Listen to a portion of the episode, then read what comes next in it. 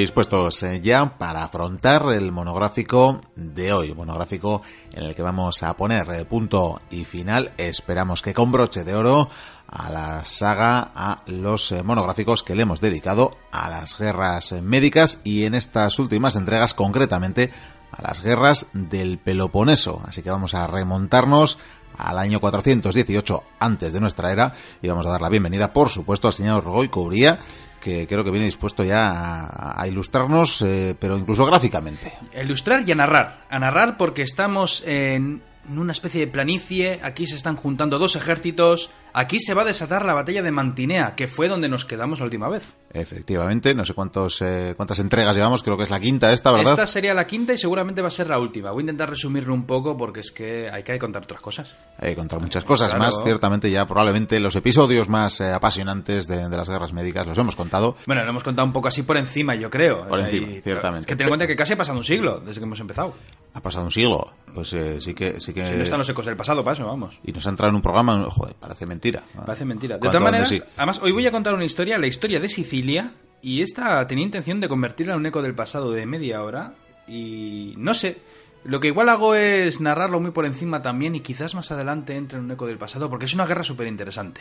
Pues profundizaremos en eh, los ecos en un futuro próximo quizás, pero por ahora eh, vayamos a esta guerra. Sí, sí, Mantinea. Bien, si recordamos, eh, parece ser que tanto Atenas como Esparta, es decir, las dos ligas, por fin están negociando una especie de paz que iba a durar 50 años, que no iba a durar 50 años ni por ensalmo, la paz de Nicias que se llamaba. Sin embargo, ocurrió algo, y es que eh, la ciudad-estado de Argos, esa ciudad que está al suroeste más o menos de, de Atenas, está más o menos en ese paso, bueno, al lado de, de la Lacedemonia, bueno, pues había acabado una paz que tenía firmada con Esparta. Y como ha terminado esa paz, como somos griegos, pues vamos a la guerra. Vamos a aprovechar que Esparta está luchando en una guerra larga, está un poco desgastada y creo que creemos que es buen momento de poder conseguir nuestro objetivo, que es acabar con los espartanos, ni más ni menos. Es por ello que los de Argos, es decir, los arginenses, creo que se dice así, y si me equivoco ya lo siento, montan un ejército, piden ayuda, aliados, y avanzan, avanzan con determinados, con la firme intención de mm, cruzar los territorios que controla eh, la ciudad de Esparta y conseguir que las ciudades alrededor, esas ciudades vasallas, esas ciudades esclavas, me atrevería a decir, pues se levanten y se unan con ellos y acaben por fin con la hegemonía y con estos tiranos espartanos. Fue por ello que se desató una batalla, porque evidentemente, como te puedes imaginar, Esparta trae también a sus, a sus ejércitos, pero sucede algo, que es, bueno, pues los de Argos, Argos y aliados, aquí yo voy a decir Argos y espartanos, pero como en todas las batallas de los griegos nos encontramos con un sinfín de tropas de diferentes procedencias, los de Argos lo que hacen es tomar posiciones en unas colinas que hay al sur de donde están ahora mismo los espartanos. Y los espartanos, además bajo el mando de un general que ya había sido criticado en su momento por ciertos, ciertas decisiones mal tomadas en la batalla, la verdad es que este hombre era valiente, pero no sabía, no sabía muy bien dirigir la tropa, yo creo, decidir el momento adecuado para tanto atacar como para defender. Y en esta ocasión, pues están los de Argos ahí plantados, y este lo que hace es formar la típica falange y avanza contra los de Argos. Claro, cuando están avanzando y dicen que ya están a tiro de jabalina, uno de los espartanos, de los veteranos, se gira y le, le gritó. Le dice, tú verás lo que haces, pero si lo que quieres es eh, mejorar tu imagen por aquella, mm, aquel desastre que tuviste, desde luego no lo vas a conseguir con esta batalla. Entonces este general, claro, se queda pensando, detiene la- el avance y se da cuenta, pues es que, a ver, están en las colinas, tienen la ventaja de, de la posición alta, eh, por muy espartanos que seamos, nos van a derrotar. Efectivamente. Que es, es absurdo. Y entonces retroceden. Retroceden. Y claro, los de Argos podían haber aprovechado ese momento y lanzarse a la carga y haberlos aplastados. Pero claro, como vieron espartanos dando media vuelta, seguro que están preparando algo. No hay que fiarse. Y al final, Igual pues, miraron tras de sí, a ver si venía una estampida o algo. Pues casi, casi. Entonces, pues bueno, se dieron cuenta que habían desaprovechado una, una situación muy, muy favorable, pero es lo que hay. Sin embargo, eh, el ejército espartano cuando retrocede pasan los días mirándose qué podemos hacer, tal, no sé qué. Estos no. Tenemos que conseguir que bajen de, esas colinas, pero no hay manera. Y dicen, bueno, podemos hacer una cosa, podemos intentar eh, desviar el río, intentar inundar su posición, es buena idea. Y cuando están haciendo esas obras, están ahí picando el suelo y tal, pues los de Argos que están esperando y ven que los espartanos hacen cosas raras, ¿qué estarán haciendo? Dice, pues igual es un buen momento para bajar. Porque maneras estamos aquí muertos de risa, vamos a hacerlo. Forman una falange inmensa y empiezan a avanzar. Claro, en ese momento, cuando están ya, a, que decirte, a uno kilómetro, kilómetro y medio, los espartanos se dan cuenta de que esa, del avance enemigo, y forman para la batalla todo correr. Cogen sus lanzas, cogen sus escudos, la panoplia de Oplita y se colocan en formación. Nos encontramos con todo tipo de tropas, de hostigadores y tal, pero bueno, la base de todo esto es, como siempre, las dos falanges que van a combatir. Al parecer, los de Argos debían de contar con unos 8.000 soldados. Los espartanos eran al parecer 9.000 aproximadamente. Sin embargo, este general espartano duda. Duda porque dice... Como, ¿Te acuerdas lo que te conté de, de, lo de los escudos que se suelen torcer las formaciones? Correcto. Pues temía, temía que ese flanco, eh, ese flanco izquierdo, pues po podría fallar y dijo, mira, voy a hacer una cosa, mientras estos avanzan, o sea, mientras avanzan, voy a intentar estirar la línea un poco más para prevenir que esta formación pueda rodear a mi falange, porque si es rodeada, se acabó la batalla. Y es por ello que esa línea pues comienza a estirarse, es decir, vamos a pensar que unos cuantos cubos de oplitas se van moviendo hacia la izquierda. ¿Y qué ocurre? Pues como siempre, el desbarajuste, eh, la falta de disciplina, o no sé si es la falta de disciplina o qué, me imagino que faltan tambores, que por ello se puso luego en los campos de batalla, pero tras ese avance, queda un hueco en medio. Un hueco que algunos, oye, pero hay que taparlo, ya, pero nosotros estamos aquí y tal, no sé qué, puede, podemos tener un problema si estiremos más la línea, entonces da la orden de que vuelvan a su posición. Tarde. ¿Por qué? Pues porque los de Argos ya han avanzado, están muy cerca y comienza un combate. Comienza un combate caótico, ¿por qué? Porque mientras que los de Argos tienen una falange perfecta, un rectángulo gigante bien pertrechado, resulta que los espartanos tienen, por así decirlo, mm, dos formaciones una que está a la derecha y la otra a la izquierda. La izquierda encima es inferior en número y en medio hay un agujero. Por lo tanto, mientras las, líneas combaten, los escudos chocan, se empiezan a dar con las lanzas, que por cierto, las lanzas solamente pueden llegar a dar la primera y la segunda fila, o sea que era un combate largo, extenuante y de empuje. Pues resulta que, claro, lo que hacen los de Argos es intentar empujar a el flanco izquierdo espartano, es decir, al que está, mmm, por así decirlo, eh, está muy mal nutrido porque tiene muy, pocas filas y encima, claro, está aislado. Hay presión, sin embargo, estos aguantan. ¿Y qué ocurre? Que en el otro extremo resulta que los espartanos, pues ven que pueden empujar, que su experiencia como guerreros letales que han estado entrenando toda la vida funciona y comienzan a empujar a los de Argos hasta que llega un momento en que incluso les echan del campo de batalla. Corren, huyen despavoridos, ponen pies en polvorosa. Eh, curioso, porque además dicen que tenían la oportunidad de atraparlos y aniquilarlos, pero había entre ellos lo que se llamaría la élite de los, de los mil argivos, que debían de ser hijos descendientes de, de las personalidades más ricas y más influyentes de Argos, y como eran amiguetes, por así decirlo, de los espartanos, tenían ciertos lazos de, de unión, sobre todo por ideas y por cultura, pues los espartanos decidieron no perseguirles y dejarles escapar. Y fue entonces cuando lo que hizo ese flanco de derecho espartano fue formar, giro y por supuesto se abalanzó sobre lo que quedaba de los de Argos. Es decir, que al final, pues los espartanos consiguieron una gran victoria, consiguieron echar a los de Argos y todo quedó, en principio, tranquilo. Tranquilo. Lo que sí te diré es que esta guerra con Argos seguirá, seguirá habiendo escaramuzas, pequeñas batallas, pero esto es una mini guerra dentro de una gran guerra. Sin embargo, esta gran guerra está detenida porque estamos en paz. Y es entonces cuando llegan unos emisarios. En este periodo de paz llega una embajada, en este caso de la ciudad de Egesta. Egesta es una ciudad que está al oeste de la, ciudad, de la isla de Siracusa, porque no olvidemos que en esta guerra del Peloponeso hay ciudades itálicas y de Sicilia que están con uno o con otro contendiente, tanto con los atenienses como con los espartanos. Por lo que sea, simplemente porque se llevan bien, por colegueo, por paz, por negociación. Por mercadeo, por lo que sea. Sí. sí. Y bueno, cuando hablo de, de Italia, hablo del sur de Italia. Y resulta que estos de Egesta, eh, bueno, pues llegaron, estos emisarios, eh, hablamos del año 415, por cierto, antes de Cristo. La paz estaba en vigor y les vino de perlas. Yo creo que lo hicieron apuesta cuando se enteraron que hubo paz. ¿Por qué? Llevaban 35 años como aliados de Atenas. Y resulta que lo que buscaban era su ayuda. ¿Para, ¿Para qué? Para luchar contra otra ciudad-estado de Siracusa llamada Selinunte. Hoy en día creo que se llamó Selinonte, por lo menos en, en la época romana. Esta ciudad Selinonte está al sur de la gran ciudad llamada Siracusa, que por cierto Siracusa en estos momentos es aliada de Esparta. Echa cuentas. Y claro, los atenienses dudaron. A ver, joder, nos pedís ayuda, sí, os podemos enviar unas naves, unos contingentes.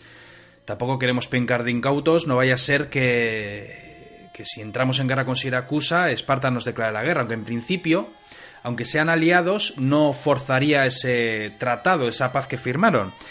Y luego, claro, hemos tenido muchos gastos en esta guerra, tenemos un tesoro, pero las arcas están bastante siguas, ¿no? Sin embargo, esta embajada de Gesta aseguraron que si les ayudaban, podrían cubrir casi todos los costes de la campaña militar. Claro, todo esto pinta muy bien. Y de hecho, los atenienses enviaron unos emisarios a Gesta para comprobar la situación y para ver si es verdad. Dicen que todas las noches les eh, ponían un banquete con con platos, eh, cubiertos, todo lo que te imaginas de metal, pero era de oro y de plata. ¡Oh, qué maravilla! Y otro día les llevaban a otra casa, y lo mismo, y otra casa, y alucinaban. los de Sicilia, pero ¿cuánto oro y cuánta plata tienen? Luego descubrieron que... maneja, ¿no? luego se descubrió que eran los mismos platos y los mismos cubiertos. Que los cambiaban de casa a casa. Los cambiaban de casa, sí, sí. Y luego, claro, cuando esta embajada regresó a Atenas para contar lo que habían visto, regresaron encima con 60 talentos de plata. Claro, Atenas vio esto, pues igual podemos hacerlo. Porque además Atenas es que pecó, pecó, porque tenía una mentalidad, mucha democracia, pero tenía una mentalidad imperialista y aspiraban a todo. Porque aspiraban, decían, con esta campaña podríamos al final hacernos con el control de Sicilia y más adelante quizás con Italia y podíamos incluso invadir Cartago y empezar a dominar eh, lo, que es el norte de África. Fíjate tú qué mentalidad. Pues es que es muy clásico ya, no, es nuevo esto de que las grandes democracias eh, o las que se llaman grandes democracias y países de líderes de la libertad pues acaben siendo imperialistas. Pues, pues así, o sea, esa mentalidad tenían, lo cual me llama la atención, a ver, que no habéis podido con Esparta. Pero bueno, y es por ello que se debate qué hacemos, qué no hacemos, y aparece Nicias, el, aquel que consiguió que se firmase la paz con Esparta.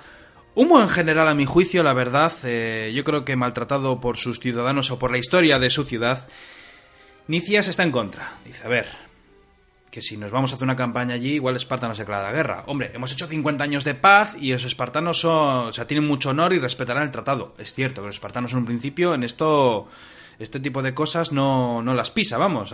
el honor es una cosa que lo llevan a gala. Se debate. Hay otro personaje, Alcibiades, que él dice que sí que hay que hacer la campaña. Y bueno, al final, tras eh, debatirlo y votarlo, se decidió que irían a ayudar a sus amigos. Más que ayudar, enviarían un ejército para conquistar Siracusa. O sea, es que ya me dirás tú, o sea, ni siquiera van a atacar. La idea era atacar Siracusa, conquistarla y después ya Selinonte para eh, ayudar a sus compañeros. Y ya que estamos allí, pues ya conquistar otros territorios. Pero lo principal era Siracusa, una ciudad magnífica con dos puertos de la que hablaré luego. Eh, claro, necesitamos organizar un buen ejército y necesitamos los estrategos. Ya te conté que, por ejemplo, en la batalla de Maratón creo que eran 10 estrategos. Se eligieron a tres: eh, Nicias, que era el que no quería ir a la campaña, bueno, pues le tocó ir a la campaña como estratego, Alcibiades, que era el que quería ir a la campaña, y Lámaco, un buen general que moriría al principio casi casi de esta contienda. Tan bueno no era entonces. Decían que juntaron 60 naves, aunque al final, 60 naves atenienses, pero al final la cosa se, se quedó así. O sea, dijeron que nunca habían visto una cosa igual. En los puertos de Atenas y alrededores se juntaron 134 tirremes, 5.100 oplitas, según los datos, 700 honderos, 480 arqueros y un buen puñado de jinetes, que este fue probablemente el mayor error, el llevar tan pocos jinetes. Y no solo eso, 134 tirremes. Cada trirreme tiene como mínimo 175 personas a bordo, los 150 remeros y los 25 marineros de turno. Es decir, Dijeron que nunca había visto una cosa igual. Dice que nacionalidades de todos los sitios, podías encontrar gente, marineros de todos los sitios, de, de todos los colores, de todos los tamaños. Era una auténtica pasada. Y, claro, 134 tirremes. Si lo multiplicamos por 175, es que siempre pensamos en estas guerras, jo, las batallas, que son muy pocos números, pero es que en las batallas navales era brutal la cantidad de gente que iba eh, dándole a los remos y apaleando peces. Esta flota se reúne y se lanzan a la conquista. Lo que hacen es una ruta, lo que hacen es rodear la península griega para después llegar a la península italiana y también la van rodeando la península italiana. Llegan incluso a una ciudad-estado de Italia, la, cual, pues bueno, eh, les decía, nos vamos a ayudar con lo que podamos, hasta que vieron lo que llegó y dijo, nos podemos ayudar. Pero sí, pero ¿cuánta gente venís aquí a hacer la guerra? ¿Esto qué es? Además, les llamaba la atención porque se asustaron, porque dijeron, estos... O sea, a ver si nos van a invadir a nosotros también. Exactamente. Estos, a ver, ¿qué vienen? ¿A ayudar o vienen a conquistar el mundo? O sea, les pareció una cosa inmensa. Y porque además yo he dicho que había 5.100 hoplitas, pero seguramente al final hubo más gente metida en este berenjenal. De hecho, por cierto, te voy a contar una cosa. Eh, de todos los atenienses y aliados que van a Sicilia, muy, muy pocos van a regresar. O sea, se puede considerar esto casi casi como la invencible, solo que en lugar de luchar contra los elementos se van a enfrentar al ingenio de un espartano, del que hablaré más adelante. En fin, el ejército llega, la flota llega, bueno, Siracusa se están preparando. ¿Cómo nos vamos a preparar? Pues defendiéndonos. Eh, Siracusa es una ciudad muy interesante, porque eh, la zona de Siracusa era una pequeña islita que casi casi hacía con tierra, aunque bueno, creo que en esta época ya habían retirado el agua y tal, y daba con la tierra y por lo tanto se había convertido en una península, y tenía un puerto pequeño arriba y luego una especie de puerto natural inmenso, que lo llamaban el puerto grande. Bueno, cuando llegó la flota, lo primero que hizo fue desembarcar al norte de Siracusa para controlar la meseta. La gran, la gran meseta que había al norte de Siracusa, que la llamaban Epípolas. Desde allí Vieron los muros de la ciudad, unos muros inmensos, bien preparados. Eh, ¿Cómo podemos conseguir derrotar a estos siracusanos? Bueno, pues lo que podemos hacer, porque los asedios, pues eso del asalto, pues se te muere mucha gente y puede ser que tiempo, pasa frío, hambre, Dice la Roma que le pasó exactamente lo mismo. Y fue por ello que lo primero que hicieron fue, bueno, con la flota tardarían unos días, pero querían cerrar todo el puerto puerto bien, bien cerrado con las naves atenienses para que no entre nada. Y después tenían que bloquear a la ciudad. Y para ello lo que hicieron eh, el ejército... Por cierto, bueno, yo voy a hablar de los muros y los contramuros. Hubo cuatro batallas. Eh, algunas más grandes, otras más pequeñas, con muchas o pocas bajas. Mm, no las voy a narrar porque casi no hace falta, excepto una que, se hizo por la noche. El caso es que lo primero que hicieron fue, vamos a cerrar la ciudad. ¿Cómo? Vamos a construir muros. Entonces se pusieron a construir un muro. y entonces los de Siracusa lo vieron. ¿Qué hacemos? Pues vamos a construir un contramuro. ¿Qué ocurre? Cuando estás Es un poco como los lemmings. Cuando construyes un muro, construyes un contramuro, entonces lo bloqueas y ya no sirve. Y entonces, como ese contramuro iba continuando, ¿qué hacían los de los atenienses? Volvían a construir otro muro. Entonces, era una especie de... no sabría decirlo.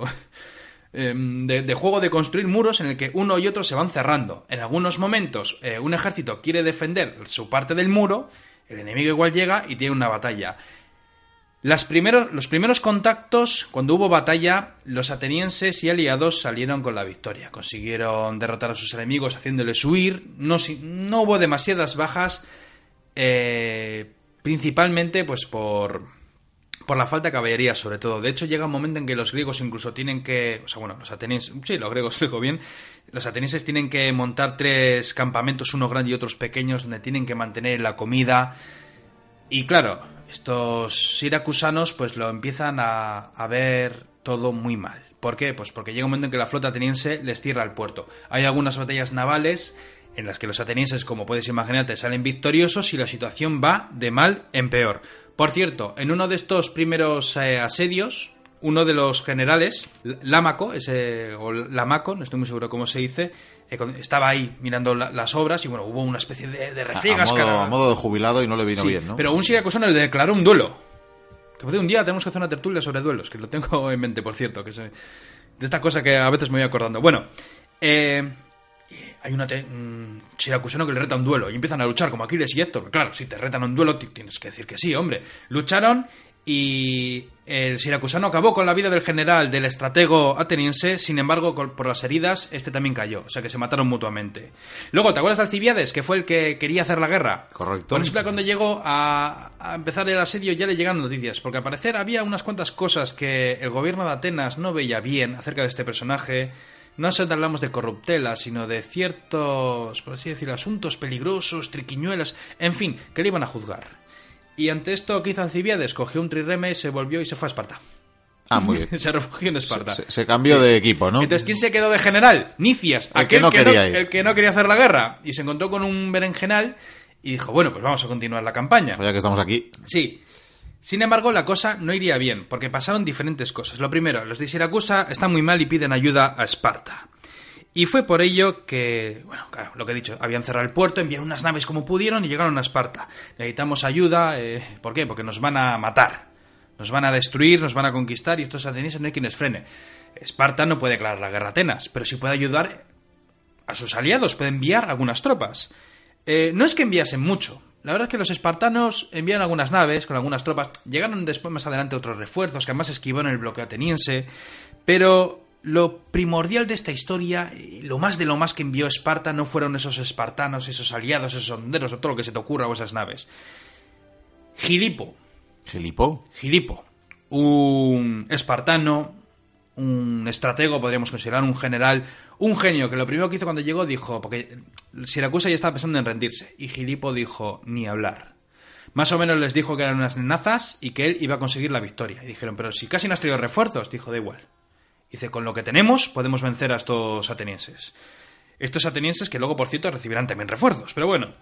Y Gilipo, bueno, sigue con el juego de los muros contra muros y empiezan los de Siracusa a conseguir victorias. Al principio son pequeñas escaramuzas. Sin embargo, llega un momento en que llegan incluso a atacar el campamento ateniense y en una noche hay una batalla nocturna.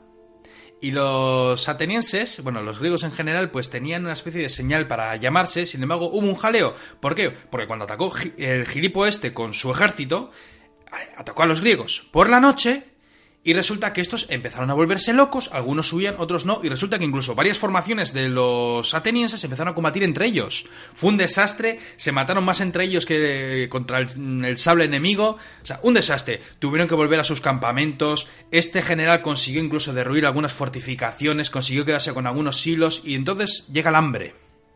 Llega el hambre para los griegos, Nicias duda, encima el bloqueo no va bien, ¿por qué? Porque las naves se están pudriendo en el mar, claro. Los de Siracusa. A ver, una nave cuando está en alta mar eh, tiene un desgaste.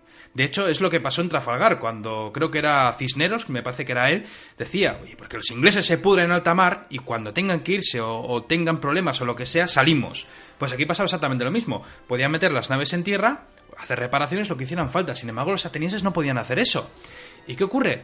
Que el gilipo este con otros tantos eh, comienzan a pensar, ¿cómo podemos hacer daño? Porque el puerto ya conté en su momento cómo eran las batallas en Salamina, ¿no? Pues eso, que con, con el espolón, tú lo que tienes que hacer es investir por un lado, y entonces hundir el barco enemigo, lanzarte al abordaje. Hundir la flota, literalmente. el puerto en sí era grande, lo que pasa que el paso para entrar, las puertas de ese puerto, por así decirlo, era estrecho, medianamente estrecho. Y entonces estos los modificaron. Comenzaron a cortar, por así decirlo, lo digo a lo bruto, ¿vale? Eh, la parte delantera del barco, es decir, la proa, le hicieron más chata y lo que hicieron fue después eh, dejar a los lados una especie de ingenio con, no sé decirlo, era una, una estructura robusta. Eh, creo que además estaba con acero, con hierro, estaba preparada, bien blindada. Y dices, ¿para qué es esto? Y dice, muy sencillo, lo que habían hecho era un sistema por el que si la punta, el espolón, por así decirlo, era más chato y tenían luego esas protuberancias a los lados macizas, lo que conseguían era que esas naves podían embestir a las griegas de frente. Porque claro, si tenemos dos espolones y las naves eran muy finas, muy alargadas, lo que hacían era rozarse si iban de frente. Los griegos siempre tenían que buscar los flancos, como bien he dicho. Sin embargo, estas naves podían chocar de frente, porque además, si, si se rozaban y la nave enemiga venía para la derecha o para la izquierda, se chocaba con esa protuberancia y podían hacerle daño, hundir el casco o incluso lanzarse al abordaje. Vamos a hacer la prueba. Porque colocaron las naves, se lanzaron al ataque, las naves griegas estaban desgastadas, y cuando comenzó el combate, los griegos sufrieron un montón de bajas, perdieron barcos, tuvieron que huir, pues, poner pies en polvorosa y el puerto quedó abierto. A todo esto, Nicias, sudando, me imagino tinta, pocas provisiones, he tenido muchas bajas, mis hombres empiezan a dudar, eh, el puerto, pues mira lo que han hecho mis naves, voy a pedir ayuda, bueno, voy a pedir ayuda, voy a enviar una carta a Atenas diciéndoles que, pues mira cómo está la situación, a ver si puedo volver. Envió esa carta y ¿qué hizo Atenas? Enviar una nueva flota inmensa con más refuerzos. No sé si otros 5.000 oplitas, en fin, tropas de todo tipo. Y al llegar, pues hubo alegría. ¡Oh, qué bien! Pues podemos conseguirlo. Se intentó otra batalla en el juego de los muros y los contramuros. Sin embargo, en esta batalla, por ejemplo, Gilipo la perdió. Sin embargo, después llegaría otra y vencería. Pero ¿qué ocurre? Que volvió a haber más batallas navales, más rifirrafes, y al final el poderío ateniense se está haciendo hacer puñetas. Para colmo parece ser que incluso pierde el apoyo de ciertas ciudades de alrededor y al final este ejército que no consigue tomar la ciudad pero ni por ensalmo, gracias al genio de este gilipo, eh, se quedan porque han perdido silos, eh, claro, le están, haciendo la puñeta, encima la caballería de Siracusa no hace más que rodearles, atacarles, hacerles la puñeta, claro. Y llega un momento en que el ejército se queda desmoralizado, eh, no sabe qué hacer, se está quedando sin comida, la flota no puede apoyarles porque han perdido muchísimas naves y están derrotados. De hecho, además fue eh, vino otro general llamado Denóstenes, uno de, de, esos, de esos griegos, de esos, bueno, que consiguieron la gloria. De hecho, fue el de, el de la isla, el de la famosa isla, bueno, la estrategia que se hizo con esos espartanos que estaban en la isla. Sí, de que hablamos en la última entrega. Sí, el de Esfacteria, creo que se llamaba la isla. Bueno, pues eh, con eso se. O sea, además, había sido un refuerzo brutal. Hablamos de 73 barcos y 5.000 oplitas, y bueno, varios miles de ligeros. Pero bueno, no había manera. Encima, para colmo, los de Siracusa lo que empiezan a hacer son ataques simultáneos combinados, por así decirlo. Es decir, que mientras el ejército ataca por tierra, la flota ataca por mar, consiguiendo victorias. No hay manera. Están hechos polvo, están en territorio hostil y los griegos se dan cuenta que tienen que huir de la isla. Sin embargo, cuando están debatiendo, bueno, pues mañana salimos. Esa noche, Miquel, hubo un eclipse. Hubo un eclipse de luna y claro, ahí estaba el augur con las tipas de una cabra ahí levantándolas en alto, con las manos ensangrentadas. ¿Y lo veía claro? Era un augurio. Había que esperar 27 días. que tenía mala leche. La verdad es que estos, estas fiestas y estos augurios, la verdad es que no, no hicieron bien, ¿eh? Entonces, claro, esperaron esos días. Bueno, no sé si lo esperaron todos, pero desde luego el gilipo este se dio cuenta de que la victoria es mía. Encima, además, los griegos encima tenían problemas para conseguir agua. Estos tenían agua, estaban, estaban pues, descansados, tenían comida, tenían avituallamiento, las naves habían vencido, podían tener apoyo naval. Y al final, eh, al parecer, tanto Nicias como Alcibiades eh, montan dos columnas. Parece que Alcibiades se llevó a los suyos y Nicias a los suyos. Y cada uno montó una columna y fue cada uno por un lado. El ejército se acercó, fue primero donde, donde Alcibiades, que el, imagínate, el ejército estaba pero destrozado, pero no te puedes imaginar, dejaban, decían que dejaban los escudos en el suelo, que no podían más. Me recuerda un poco a la marcha de, de, de Napoleón del ejército cuando volvió de, de Rusia. O, imagina, una cosa cuando no volvió, dices. Lamentable. No sé si hasta hubo casos de canibalismo, solo sé que no podían con su alma. Y cuando llegó el ejército y le rodeó, eh, este Alcibiades dijo, eh, me rindo. me, me, me rindo. Luego fueron donde Nicias. Y Nicias al parecer intentó combatir, ¿eh? Se hicieron fuertes en una posición, lucharon... Además, eh, creo que lucharon, no sé si era en una laguna o algo así, que estaban enfermos, eh, todos estaban con heridas. Y bueno, estaban atrapados, eh, no sabían qué hacer y al final pues fueron masacrados la mayoría. Inicias al final pues levantó la bandera blanca que no se hacía en aquella época, pero bueno, y dijo que, que me rindo. De hecho se rindió al, al, propio Gilipo. Hasta aquí hemos llegado. Los dos estrategos fueron ejecutados y todos los soldados eh, fueron a las canteras que tenían allí durante 70 días. Eh, la mayoría murieron de hambre, de frío o fueron vendidos como esclavos. ¿Y eso que ya habían pasado hambre? Unos pocos cientos fueron los que, si es que llegaron unos pocos cientos, fueron los que pudieron regresar a su patria. Me imagino que. Pero además, de estas historias de un soldado que se escapa de la columna y, y se encuentra con un pastor que le da agua y acaba en un pueblo, o sea, historias de esas, debía ir a Tutiplén. El caso es que, claro, cuando llegó un trireme, llegó un mensajero y le dijo al Senado ateniense, por así decirlo, lo que había pasado, hubo un silencio. Después todos echaron las culpas. No, fuiste tú el que dijo que había que ir, no, tú tal. El caso es que Atenas había perdido a buena parte de su flota y a la flor innata de sus ejércitos un y, momento. Y para nada, vamos. No, para, para absolutamente nada. para nada. ¿Por qué? Porque después llegó por fin lo que tenía que venir, que era la nueva guerra. Porque, claro, Esparta. Por cierto, eh, Gilipo, un héroe. No te puedes imaginar allí, además, un tierrón. Nunca se hizo tanto con tan poco. De verdad. Y. Las otras ciudades comenzaron a comerle la oreja a Esparta. Sobre todo Corinto. Que Atenas está débil, mira qué desastre ha tenido, vamos a declarar la guerra. Y él decía, a ver, Esparta decía, no, hemos firmado la paz, tal. A Esparta en parte le interesaba, porque Esparta, creo que lo llego a comentar, pero Esparta tenía miedo del imperio ateniense. Las cosas como son, micos, o sea, les tenían miedo. Otra cosa que lo demostrasen, porque eran muy bravos y luchaban con lobos y osos en los bosques. Sin embargo, estos insistieron, hay que acabar con Esparta, o sea, hay que acabar con Atenas, porque estos han tenido un duro revés, pero es que en 15-20 años puede volver a florecer como ya pasó en las, en las guerras médicas. Necesitaban un casus belli. Eh, en estos momentos Esparta seguía en conflicto con Argos, por cierto tenían sus batallitos, sus caramuzas, sus asedios, pero al final consiguen un casus belli porque creo que Atenas envía una expedición de apoyo por la zona del Peloponeso, es que encima sigue apoyando, cuando deberían de descansar y, y yo creo que enriquecerse con el comercio marítimo y esperar a mejores resultados. Consiguen un casus belli, hay una manera, hay, buscan un recoveco por el que habéis infringido... Me ha mirado mal y según el Sí. artículo no me podía mirar mal. Eso es, sí, o habéis apalado a un espartano que era un pastor, que no había, pero bueno. El caso, entran en conflicto, Esparta prepara su ejército, eh, llama a todas las ciudades-estado, aliadas, todos están eufóricos, vamos a acabar con los atenienses. Pero claro, hay que ver una nueva estrategia. ¿Y te acuerdas de Alcibiades? Sí. El traidor. Sí, sí, sí. Pues dijo, yo me voy a chivar. Yo sé cómo podéis ganar a los atenienses. Es que, eh, en fin, la historia siempre ha habido un traidor, ¿verdad? Bueno, pues eh, los espartanos al principio no, no desconfiaban de él, ¿eh? Las cosas como son, no, no se fiaban de él ni, ni, ni por ensalmo, pero bueno, al final él decía, lo que tenéis que hacer es, a vosotros vais al Ática, prendéis fuego a los campos, estáis ahí un mes o dos y os vais.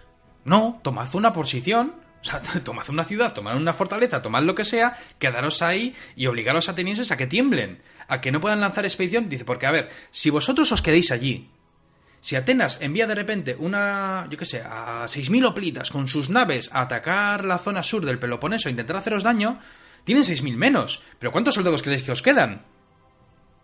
Claro, es que con las bajas que han tenido brutales, dice, es que es imposible que puedan hacerse cargo. Y efectivamente, los espartanos, bueno, y aliados avanzan con su ejército, van al Ática, la arrasan y se quedan con una posición, que no voy a decir más nombres porque no, para no volvernos locos.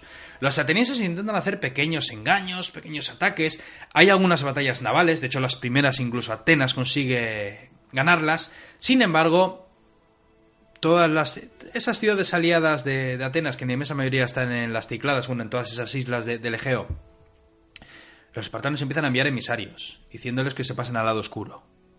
Veníos con nosotros, porque los atenienses han tenido un duro revés, ahí en Sicilia, han perdido a más de 10.000, pero bastantes más de 10.000. 10.000 solamente de, hablo de, infantes, de, marinería ni te cuento, ni de remeros. Hemos puesto ya una posición, hemos- tenemos, tenemos tropas en el propio Ática que llevan ahí ya un año o dos, depende de- de- del tiempo en el que se lo dijeran. No van a poder vencer en esta guerra. Y ocurre lo que tenía que ocurrir, que de repente una, dos islas, tres, cuatro, cinco, poco a poco todas las islas van dejando la alianza, porque además saben que Atenas no es capaz de responder, de ir a hacerles daño, a obligarles a que sigan sumisos a, ese imperio ateniense. Y es por ello que llega un momento incluso en que hay una batalla naval. Una batalla naval en la que la flota ateniense y aliada, eh, bueno, estaba ahí desplegada en unas costas, y los espartanos y aliados también tenían su propia flota y estaban cerca, y sabían que estaban allí. Y esperaron el momento adecuado. Y lo hicieron bien, porque llegado el momento, eh, como tenían escasez de alimentos, pues las naves se desperdigaron para ir a las costas, para, para conseguir Proveerse y forrajero, eso es, proveerse lo que haga falta. Y entonces los espartanos y aliados lo que hicieron fue avanzar con su flota. Los griegos a todo esto tuvieron que volver a todo correr. De hecho, incluso creo que hubo unos asaltos eh, en tierra. eh, bueno, muchos no llegaron a las naves. Y cuando eh, empezaron a estrellarse las naves, pues claro, había desorden en la flota ateniense y los espartanos llegaron a vencerles. Es más, dijeron que fue una derrota tan terrible que muchos griegos desde las costas veían como los espartanos se llevaban las naves enemigas llevándolas tranquilamente remando. O sea, como que no quiere llover, vamos. Entonces, imagínate. Atenas ha perdido a sus aliados, ha perdido una gran batalla naval donde ha perdido muchas naves, tiene a los espartanos en su territorio que no se van, ellos están en sus murallas mirando, ¿qué hacemos? ¿Qué hacemos? Empieza a haber acusaciones unos contra otros y llega el día en que de repente un ejército inmenso de espartanos aliados y todo lo que se tercie se plantan en las murallas. Y les miran fijamente, y los atenienses desde, pues desde las murallas, desde arriba, diciendo, "Pues bueno, hasta aquí creo que hemos llegado. Evidentemente se habla, a ver, hemos perdido esta guerra. No podemos hacer otra cosa. Se la han cagado en Siracusa. Sí, sí, desde luego. Fue el error de los errores. Es que es por ese imperialismo, esas ansias de conquistar el mundo. Es que ahí, ahí fue donde tuvieron el gran error. Negociaron una paz. Una paz además muy complicada, porque mm, los aliados de Esparta se cabrearon mucho. Porque los aliados de Esparta, es decir, tanto, bueno, Corinto y, y- y sus amigos, los tebanos, por ejemplo, decían que lo que había que hacer era tirar los muros, tirar las casas y matar a todo el mundo. Matar directamente a todo el mundo. Drástico, que se dice. Sí, sin embargo los espartanos, eh, ese honor, no sé, hemos, nos hemos batido en buenas batallas, tal, no sé qué, no, no lo veían bien. Joder, la verdad es que esto le honra, porque yo siempre veía lo que te dije en su día, veía a los atenienses como los buenos y a los espartanos como los malos, incluso bárbaros, por ese tipo de, de manera de, de- de vivir la vida y de hacer la guerra. Sin embargo, yo es que veo que hay más honor en el lado espartano que en el lado ateniense. Pero bueno, la cosa, Esparta al final negocia Y el resultado fue que los atenienses, eh, bueno, tenían que dejar sus alianzas, evidentemente, tenían que dejar a un lado ese imperio ateniense, se acabó para siempre. Si no me equivoco, tuvieron que tirar los muros, que eran unos muros inmensos de la ciudad, todos los muros fueron al suelo. Y por último, se implantó los famosísimos 30 tiranos. Esos 30 tiranos realmente eran una especie de oligarquía. Era un sistema en los que siempre había, no sé si cambiaban cada año, cada X años, pero bueno, llegaban 30 tiranos, es decir, 30 espartanos que se encargaban de, de gobernar la ciudad y, to- y todo lo que se tercie. De hecho, fueron estos 30 tiranos los que decidieron que tenía que morir Sócrates. Muy. Bueno, Sócrates y muchos más. ¿eh? Sócrates es el más famoso, pero hubo En el fondo, más. por eso los considera los malos a los espartanos. De verdad. Y claro, los aliados de Esparta cabreados, pero ¿cómo permitís esto? No, no, no, no. De hecho, esto fue el, parte, el germen de, de luego el futuro enfrentamiento entre Esparta y, y- Tebas. En fin. Por último, Miquel, te puedo decir que con esta guerra, o sea, bueno, con esta paz, con, eh, con estos 30 tiranos, con esta destrucción de los muros. Por cierto, en esta guerra también se me olvidó comentarte, llega un momento en que los esclavos que tenía Atenas eh, desertan, huyen en desbandada, se van al lado aliado de, de- de la Liga del Peloponeso, incluso muchos eh, se armaron para luchar contra los atenienses. 20.000 dijeron que eran. 20.000 esclavos, y lo dicen de Roma, ¿eh? Sí, sí que estaban maltratados. O sea, además tiene en cuenta que por, por población, echa cálculos. Aquí termina la guerra del Peloponeso, Miquel. Pues aquí termina no solo la guerra del Peloponeso, hemos hablado también inicialmente de las, guerra- de las guerras médicas, Épico, las dos ¿eh? guerras médicas, bueno, más la que hubo en medio entre anterior a estas guerras del Peloponeso, eh, un 90 conflicto años. mucho menor y sí, sí, la verdad, un siglo intenso Un siglo intensísimo. de, de- de- de guerra, de, de Luego- estrategia, de diplomacia. Sobre todo estrategia, porque si te fijas, ha habido muy pocas batallas. Es todo, te, te ataco aquí, te ataco allá, no me atrevo, te cojo esta ciudad, yo te ataco con este puerto, pero he cambiado de bando, está liado, tal, no sé qué. Parece casi casi el Japón feudal, la verdad, con estos samuráis ahí que van cambiando unos traidores, en toda regla. Lo que sí te voy a decir es que eh, en los años posteriores hubo, eh, bueno, Grecia siguió prosperando, hubo más guerras en diferentes estados. eh, uno de los acontecimientos más importantes fue la batalla de Leuctra, que lo podríamos... La podríamos contar un día de estos, la verdad es que es interesante porque fue la primera vez que Esparta perdió batalla con todas las de la ley. Sin embargo, esta historia termina. O sea, claro, podemos decir, aquí termina la guerra del Peloponeso. Sin embargo, yo creo que la historia de Grecia, de esa Grecia clásica, casi casi terminaría con las conquistas de Filipo y Alejandro Magno. Lo que pasa que no sé si nos va a dar tiempo en esta temporada a hablar de, de eso. Igual tenemos que dejar para la que viene, ¿verdad? Sí, yo a creo Filipo que... y Alejandro Magno. Sí, eh, sí, sí, desde luego, pues, desde luego. Así a- cambiamos de época y todo eso. a, a los bárbaros de turno, ¿verdad? Macedonios en este caso. Pues sí, a los bárbaros del norte, esos que que solamente cuidan de las vacas y crían caballos. Pues sí, sí, aunque se impondrían desde luego. Pues lo dicho, aquí damos eh, por concluida esta pequeña colección de monográficos eh, sobre las guerras médicas y las guerras del Peloponeso, estas que las primeras eh, sentarían eh, la frontera, digamos, entre ese Oriente y Occidente. Espero que haya sido apasionante. Ha sido así. Yo creo que apasionante. sí, ¿no? Yo creo que los oyentes la han acogido bien y bueno, pues eh, seguiremos con el programa de hoy. Vale.